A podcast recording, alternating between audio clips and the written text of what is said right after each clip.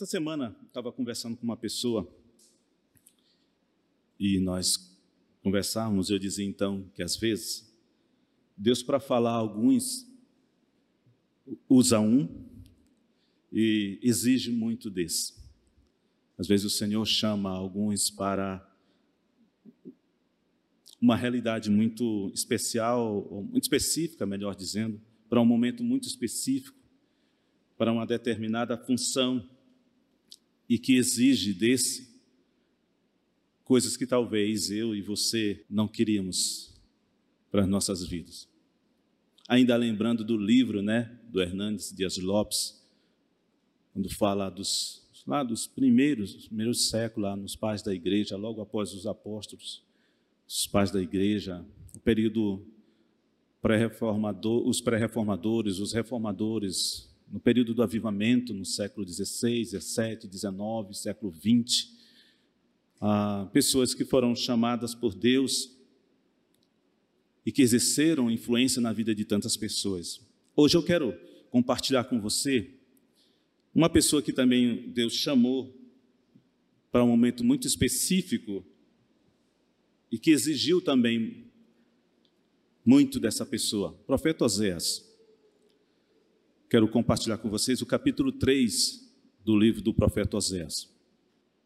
Disse-me o Senhor: Vai outra vez, ama uma mulher amada de seu amigo e adúltera, como o Senhor ama os filhos de Israel, embora eles olhem para outros deuses e amem os bolos de passas. Assim eu a comprarei por quinze peças, peças de prata e um homer e meio de cevada e lhe disse: Tu ficarás comigo muitos dias, não te prostituirás, nem serás de outro homem, e assim eu quero ser também para ti. Porque os filhos de Israel ficarão por muitos dias sem rei, sem príncipe, sem sacrifício, sem coluna, sem estola sacerdotal ou ídolos. Depois tornarão os filhos de Israel e buscarão ao Senhor, seu Deus, e a Davi, seu rei, virão tremendo ao Senhor e à sua bondade nos últimos dias. Vamos orar novamente? Senhor nosso Deus, nosso Pai, mais uma vez clamamos que teu Santo Espírito nos auxilie nesse momento em que nós vamos ver, nesse texto aqui do profeta Oséias, um, o que o Senhor tem para nós hoje. Pensar no algo que aconteceu há milhares de anos atrás, mas que é tão para os nossos dias, também numa contextualização espiritual para os nossos dias, para as nossas vidas, serve também para nos alertar a respeito ah, da fidelidade ao Senhor e da bondade do Senhor para com seus filhos, Pai. Me auxilia como um instrumento nas tuas mãos, falhos, um vaso quebrável, mas o que é importante de fato é a tua palavra, que é o que nos alimenta e aos meus irmãos também, que possam ser edificados na tua palavra, que a tua palavra fale aos, meus, aos nossos corações com o intuito de chamar atenção a respeito de coisas que possam estar existindo em nossas vidas que não deveriam existir e de uma nova postura que devemos tomar diante ah, do Senhor, da Sua palavra. É o que nós oramos nesse momento, é o que te pedimos no nome de Jesus Cristo. O livro de Oséias mostra a degradante natureza do pecado e a força do amor divino. Se nós pudéssemos descrever o livro de Oséias, é isso. Mostra o quanto o pecado é, a natureza do pecado é agressiva à santidade de Deus e, ao mesmo tempo, na contramão disso aí, nós temos a força do amor de Deus. É impossível ler a história desse profeta sem se dar conta das nuances do relacionamento humano. E depois perceber a transformação do nível humano para o que é eterno e compreender quanto o pecado fere, fere o coração de Deus. Esse livro nos remete a pensar num relacionamento humano e ver como o relacionamento humano ah, pode ter nuances né, de vaidade, de infidelidade, e isso é para representar o que nós somos diante do Senhor. Mas, ao mesmo tempo, quando entendemos isso, o Senhor nos leva a um nível muito mais elevado para compreender o quanto nós ferimos o coração do Senhor quando nós não andamos conforme os seus mandamentos. Como nós desagradamos ao Senhor, como o pecado é algo tão abominável diante da santidade de Deus. A profecia retrata de maneira muito vívida que seria impossível, sabe, Manuel, de falar para nós o quanto o pecado é algo que fere a Deus. E o quanto a graça maravilhosa do Senhor vai em busca do seu povo infiel. Por aplicação para com todos os pecadores, a palavra de Deus, a graça do Senhor Deus também vem ao encontro das nossas necessidades como pessoas necessitadas da graça de Deus para que nós pudéssemos andar em amor, para nos trazer vida.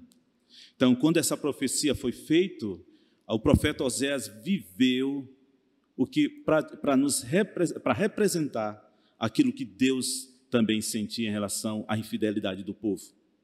Apesar de todo o amor de Deus, apesar de toda a bondade de Deus, demonstrada por Deus em toda a história, quando Deus tira o povo lá da escravidão do Egito, conduz o povo pelo deserto, quando Deus conduz aquele povo a andar por tantos anos e as sandálias dos seus pés não se desgastavam, como nenhum daqueles teve insolação, como nenhum daqueles morreram pelo frio da noite, porque a misericórdia do Senhor se representava naquela coluna de nuvem durante o dia, protegendo do sol escaldante do dia Assim como essa coluna de nuvem, de noite se transformava numa coluna de fogo aquecendo para que aquele povo não morresse de frio.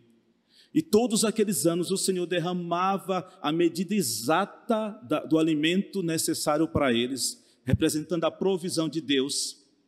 E ainda assim, o povo se torna infiel para com o Senhor, esquecendo de tantos milagres, de tanta bondade do Senhor, da companhia do Senhor em todos esses anos, representada aqui por Gomer.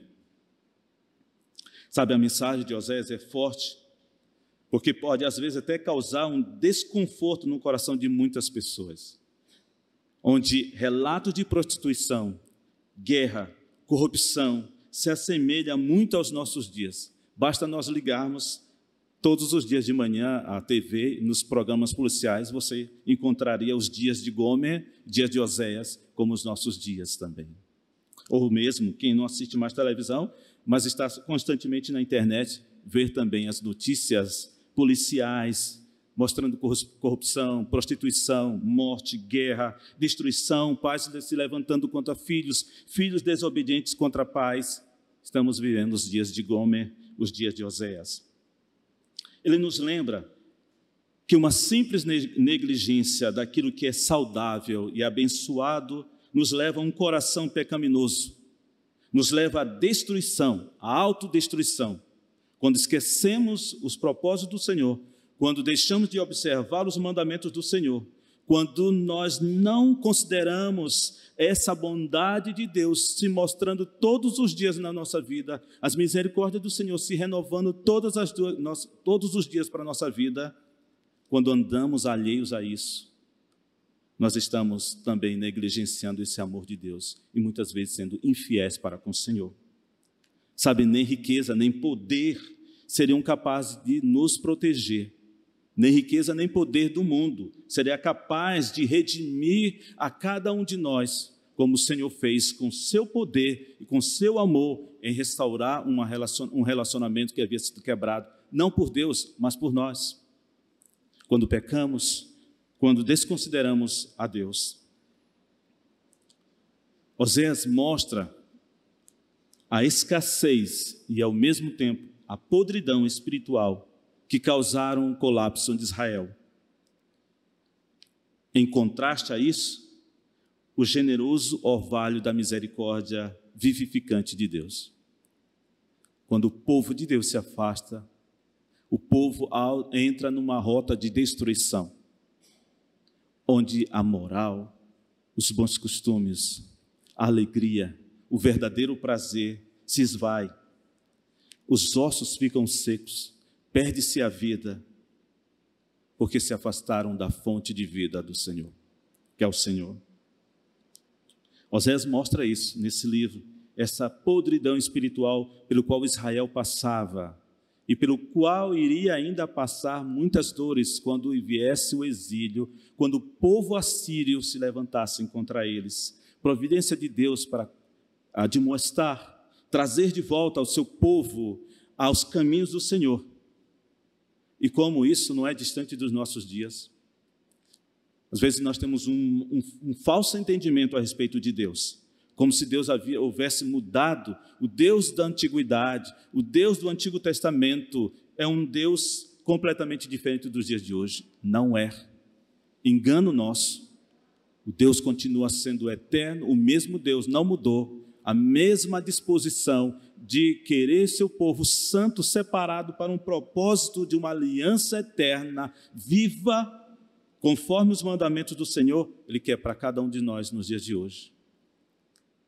E quando nós achamos que essa sociedade, os ditames dos nossos dias podem ser algo natural, quando nós estamos nos conformando com as coisas deste tempo presente, dessa era presente, quando as pessoas cristãs estão achando que o aborto é algo natural, que a mulher tem direito a isso, é, ela é dona do corpo dela, e nós não nos levantamos para dizer que isso é uma afronta quanto à ordem de Deus Se alguém tem direito de tirar a vida de alguém, é o nosso Deus. Ele é o dono da vida. Quando nós começamos a achar que a normalidade de, um, de uma união de pessoas do mesmo sexo fazem parte da, do nosso tempo. Não, isso faz parte do nosso tempo. O mundo mudou. O mundo pode ter mudado, mas Deus não mudou. Permanece o mesmo. O Senhor Deus ordenou o profeta casar com uma mulher conhecida por sua infidelidade. Quando, quanto ao casamento com uma prostituta, aparentemente o Senhor ordenou uma ação excepcional para ilustrar o seu amor e a sua misericórdia, que é igualmente excepcional por Israel. Há uma discussão entre os teólogos sobre isso aqui sobre essa ordem do Senhor mandar Oséias tomar para si uma mulher adúltera e casar com ela. Alguns dizem que quando Oséias casa com Gomer, ela não era ainda uma mulher adulta, mas ela começa a ter essa, essas atitudes ao deixar a casa do seu esposo e se ah, engraçar com os gracejos dos homens na rua, onde ela deixa o lugar seguro ah, da dignidade que o seu marido deu a ela para buscar alimento na casa de outros, ela se torna então adulta. Mas, segundo o versículo que nós temos aqui, ele dá uma ordem. Toma para ti uma mulher amada de seu amigo, uma mulher adúltera. Eu gosto de ficar com esta interpretação quando ele diz que é um caso excepcional, para mostrar a excepcionalidade que Deus também está apresentando em relação ao amor a Israel. E é interessante perceber isso porque muitas vezes pessoas têm, crentes, têm buscado o que é excepcional, buscado uma, um momento, uma exceção, para justificar certas teologias, enquanto que o Senhor traz para si o normativo. A Bíblia não tira casos excepcionais, mas ele não é para se tornar a doutrina. O que é para se tornar doutrina é aquilo que é normativo, que não é excepcional. Então eu entendo que o Senhor faz essa ação para ilustrar o seu amor excepcional por Israel, assim como é por nós também. Porque merecíamos o cuidado do, do amor e o, o, amor e a misericórdia do Senhor? Não, nós não merecíamos. Mas o Senhor excepcionalmente deu seu filho unigênito para morrer por mim, por você, tomar aquela cruz que estava já sob medida para mim, como a cruz também estava para você, e deu seu filho para nos substituir, para nos dar salvação e vida eterna. Nos versos de 1 a 3, nós dividiremos esse, esses cinco versículos em duas sessões. De 1 a 3, Oséias resgata sua esposa infiel da vida de pecados no mercado público. Então, ali, Oséias pega e paga por aquela mulher 15 peças de prata e um homem e meio de cevada. Isso corresponderia ao valor de uma escrava. O que está acontecendo? Israel então abandona a Deus. O que está representando? Representa um abandono de Deus. Israel abandona a Deus, se entrega à adoração a outros deuses, que é o que é chamado adultério espiritual aqui. É nesse período em que Israel começa a cultuar outros deuses. Sabe como acontecia nesse período? O culto altamente idólatra. O país estava mergulhado amplamente em práticas imorais. Eu quero que você veja comigo isso. Capítulo 4, versículo de 11 a 14. Diz assim: A sensualidade, o vinho e o mosto tiram o entendimento o meu povo consulta a sua madeira, e a sua vara lhe responde, porque o espírito de luxúria e os enganos e os engana a eles, prostituindo-se, apartam-se do Deus, do seu Deus, sacrificam sobre os cumes dos montes e queimam incenso sobre os outeiros, debaixo do carvalho, do álamo e do almeiro, porque é boa a sua sombra porque por isso as vossas filhas se prostituem, as vossas noras adulteram. Eu não castigarei as vossas filhas que se prostituem, nem as vossas noras que adulteram, porque os homens com as prostitutas se desviam e com as meretrizes sacrificam. O povo que não tem entendimento será transtornado. Era isso que estava acontecendo nesse momento em Israel. Era isso que estava regando os cultos idólatras. Um povo que agora se dobrava diante de um bezerro de ouro. Era um povo onde as prostitutas cultuais existiam, onde a imoralidade e a promiscuidade existia naquele tempo. Sabe, era até difícil encontrar uma mulher casta e a prostituição, porque a prostituição prevalecia naquela época. Israel foi atrás dos amantes dele, ídolos, mas Deus a trouxe de volta. Que coisa maravilhosa, meus irmãos, vendo a infidelidade de Gomer e o Senhor Deus providenciando o profeta que fosse buscá-la, resgatá-la, comprá-la e trazer de volta para trazer dignidade novamente representa o estado espiritual que Israel vivia e que representa muitas vezes o estado espiritual em que a igreja também se comporta nos nossos dias. Alguns comentaristas dizem que quando Gomer sai da casa de Oséias, ela se engraça com os homens na rua por causa de pedaços de pão. E quanto à fartura em casa, Enquanto Oséias trazia segurança, trazia dignidade para aquela mulher, ela foi para a rua. Ela contraiu dívida no mercado e por isso ela foi se tornou escrava. O que que faz agora um homem como Oséias, que para a sociedade era um era motivo de chacota. Para a sociedade era um Zé ninguém, era um zero à esquerda. Mas para Deus ele era nota 10 era um homem que, conforme a vontade do Senhor, se tornou um exemplo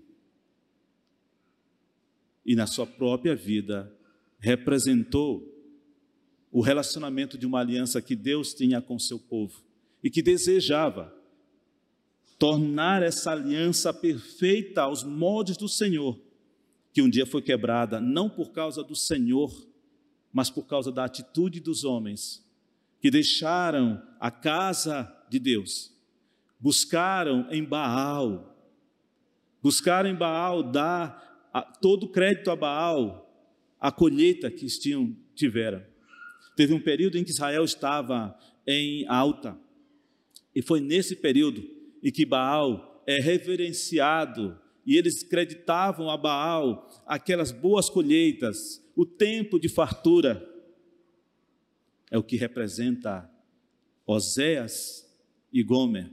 Deus trazendo provisão sobre Israel, Gomer trazendo dignidade e provisão para sua casa, para sua esposa. Oséias trazendo isso, dignidade para Gomer e provisão para casa. E agora Israel abandona o Senhor para ir atrás de Baal, de outros ídolos. Gomer abandona a casa de Oséias e vai se engraçar com homens na rua. Israel abandona a Deus, se entrega à adoração a outros deuses. Isso afere o amor de Deus para com seu povo. No verso 1, que diz: Dize-me o Senhor, vai outra vez, ama uma mulher amada de seu amigo e adúltera, como o Senhor ama os filhos de Israel, embora eles olhem para outros deuses e amem os bolos e passas. Esse gesto que o Senhor exige de Oséias retrata dramaticamente a fidelidade de Deus a infidelidade de Israel. Queridos, é forte, mas quando eu e você deixamos de olhar os preceitos eternos de Deus para andarmos sem rumo, sem eira nem beira, nós estamos fazendo a mesma coisa.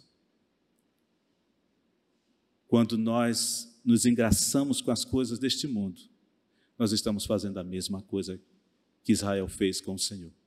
Nós estamos fazendo semelhantemente ao que Gomer fez com Oséias. Olhem para os outros deuses e amem os bolos e passas, eram o que estavam fazendo, dando devoção e oferendas a Baal.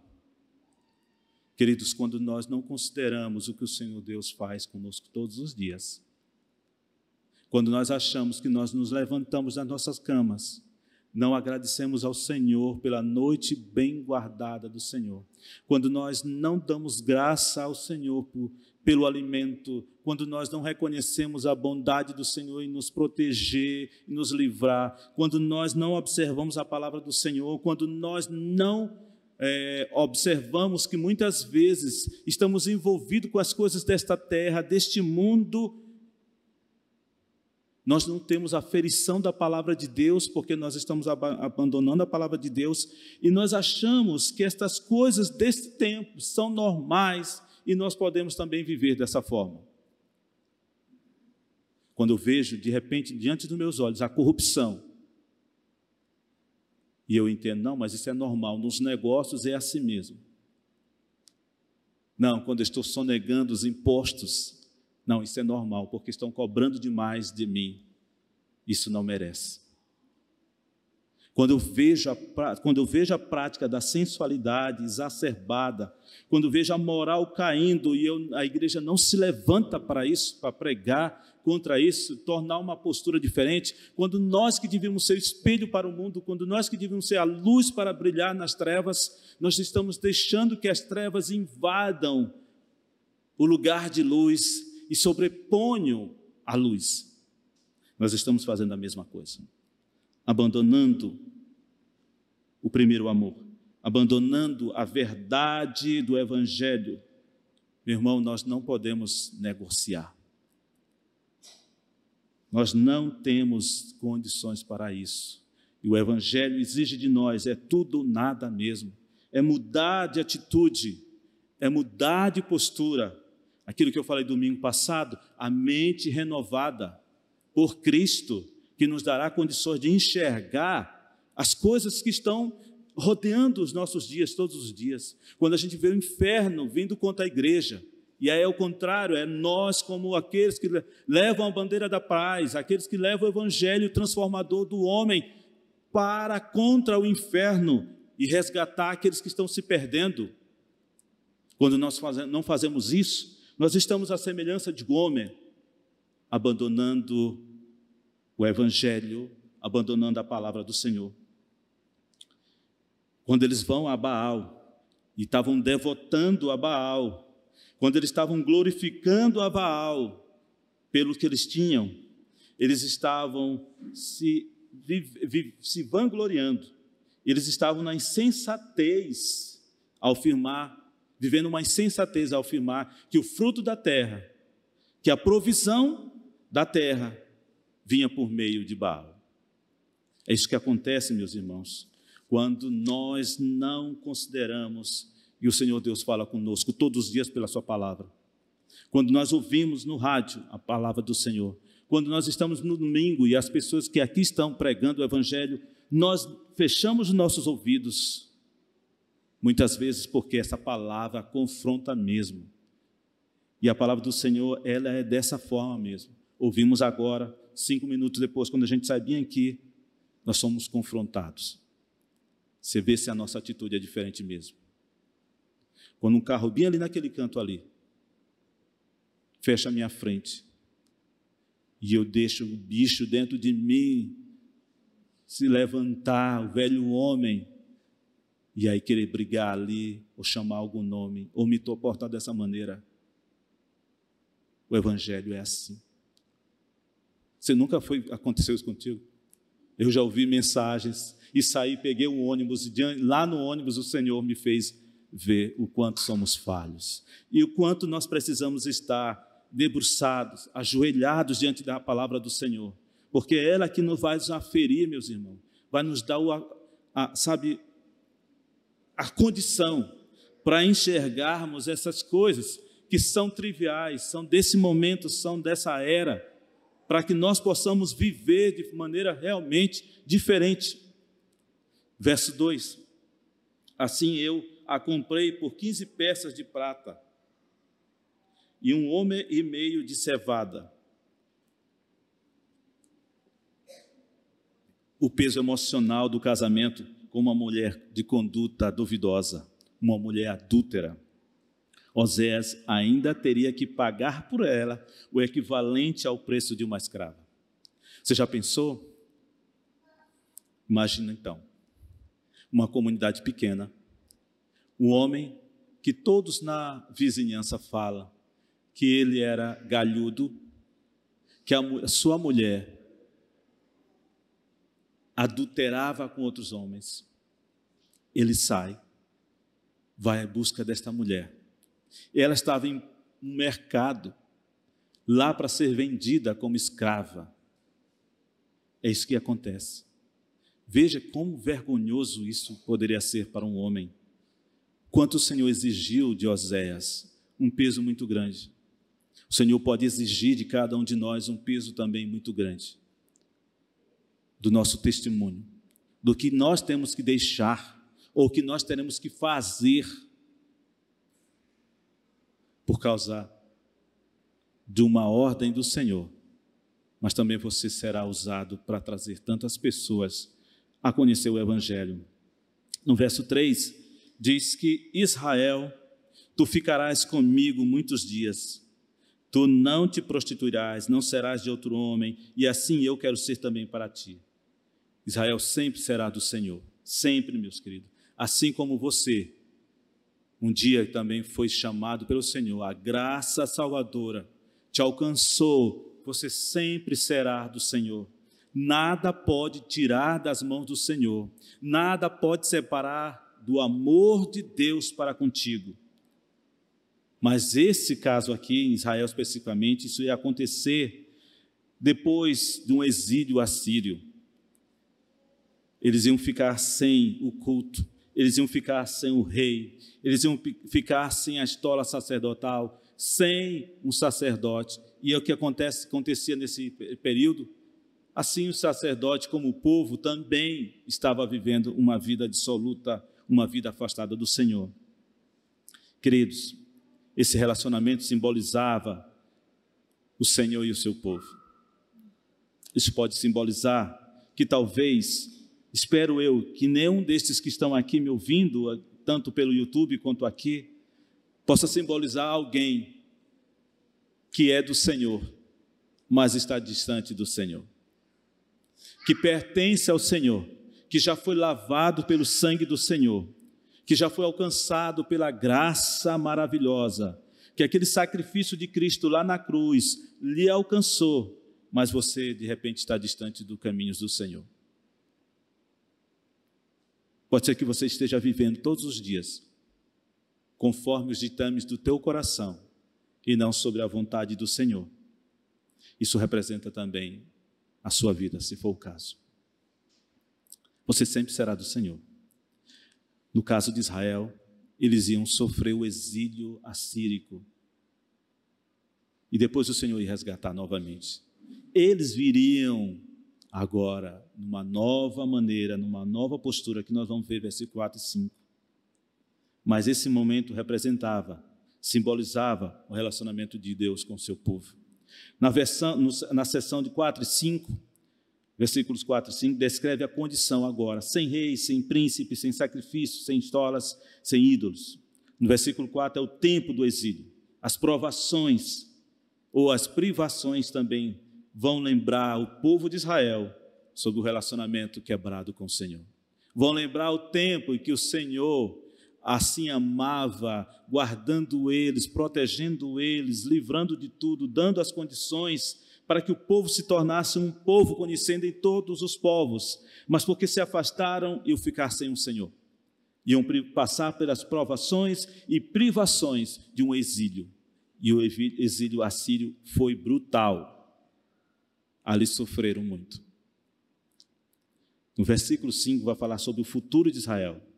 Eles irão retornar e irão amar o Senhor e temer fielmente. Às vezes o Senhor exige de nós algo forte. E se nós estivermos distante do Senhor, Ele vai nos buscar. Uma hora o Senhor vai buscar cada um dos seus, mesmo que estejam distantes. É melhor não se distanciar, para não perder as bênçãos do Senhor, para não passar pelas privações de quem é aquele que está afastado da palavra do Senhor, afastado de Deus porque podem sofrer muito. Na casa do Senhor, a bonança. Na casa do Senhor, a proteção. Na casa do Senhor, a vida. Na casa do Senhor, a abundância. Mas distante do Senhor, é trevas, é luta, é guerra, dificuldade. Melhor ficar na proteção do Senhor. Melhor ficar no abrigo seguro de Deus. Para concluir, quero fazer três aplicações para nós, espirituais para nós, para as nossas vidas. Roséas representa a longevidade do Senhor, a longanimidade de Deus, a misericórdia inesgotável de Deus para conosco. Como isso se dá? Se dá, primeiro, pelo amor poderoso, inextinguível do Senhor, um amor que não se acaba. Que coisa maravilhosa. Sabe, o que nos faz estar aqui, que nos dá vida, que faz sentido para cada um de nós é o amor de Deus que nos acaba, não acaba. Nada pode separar, nos separar do amor de Deus. Nem tribulação, nem angústia, nem morte, nem anjos, nem principados, nem tempo do presente, nem o porvir vai nos separar do amor de Deus. Você está seguro no amor de Deus? Não permita que o seu coração vaidoso possa te afastar dessa palavra verdadeira. Segundo, o amor de Deus não descansa em reconciliar. O unigênito do Senhor veio para isso, para nos perdoar e nos reconciliar. O apóstolo Paulo sempre cita isso aqui, falando à igreja em Corinto, diz que Jesus Cristo lá na cruz estava nos reconciliando com o Pai. Esse foi o propósito. Nós um dia nos afastamos, um dia esse relacionamento perfeito foi quebrado. E eu lembro uma vez quando Lindo pregou, há uma, uma, um zilhão de anos atrás, ele citou que naquele episódio do Éden, quando o Senhor expulsou os nossos primeiros pais, aquele casal do Éden, e o Senhor fechou o jardim, o Senhor não ficou dentro do jardim. O Senhor saiu também do jardim. E ele continua andando para resgatar este casal somos hoje, eu e você. O Senhor continua nessa jornada de resgate do homem perdido, nessa reconciliação perfeita. Terceiro, o amor terno e compassivo. Temos um Deus que é longânimo e paciente. Você já percebeu quanto tempo o Senhor tem dado para a humanidade dobrar os seus joelhos, reconhecer Ele como Senhor, Salvador da sua vida? Pode ser que para alguns esse tempo, nesse momento, está acabando. Eu não sei qual a minha responsabilidade, qual a sua responsabilidade, mas o certo é que Deus tem sido longânimo, compassivo com o homem. Porque merecíamos a ira do Senhor. Mas a ira de Deus, ela é aplacada porque Cristo se interpõe entre Deus e o homem. O sacrifício na cruz é por ele que o Senhor olha o homem pecador. E todo aquele que aceita o sacrifício de Cristo por fé, reconhecendo em seu coração que somente em Cristo há salvação, o Senhor Deus olha o homem por, pelo amor e pela obediência de Cristo. É por isso que ele nos aceita. É por isso que o Senhor vem nos buscar, mesmo tomando atitude parecida como a de Gomer, abandonando ao Senhor, andando distante do caminho do Senhor. O Senhor vem nos buscar, saiba disso. Se você está distante, saiba que o Senhor vem, vai te buscar onde você está. Mas não permita que os teus pés vacilem e ande distante dos caminhos do Senhor. Nos corações e nas mentes de alguns que talvez andaram alguns dias distantes do Senhor, está confirmando isso que eu estou falando aqui. Quando nos distanciamos do Senhor, como nós sofremos, como nos sentimos só, como o frio bate nas nossas vidas, como o calor escaldante do dia ferve os miolos da mente. Mas quando buscamos ao Senhor, a coluna, a nuvem vem como um refrigério em nossa vida. Como à noite nós nos sentimos mais só, mas aquecidos pelo Santo Espírito do Senhor. Como o amor do Senhor enche os nossos corações e não sentimos mais medo ou sós. Que Deus nos abençoe, que o Senhor fortaleça os nossos corações e não permita que os nossos pés vacilem andando distante dos propósitos dele. Vamos orar?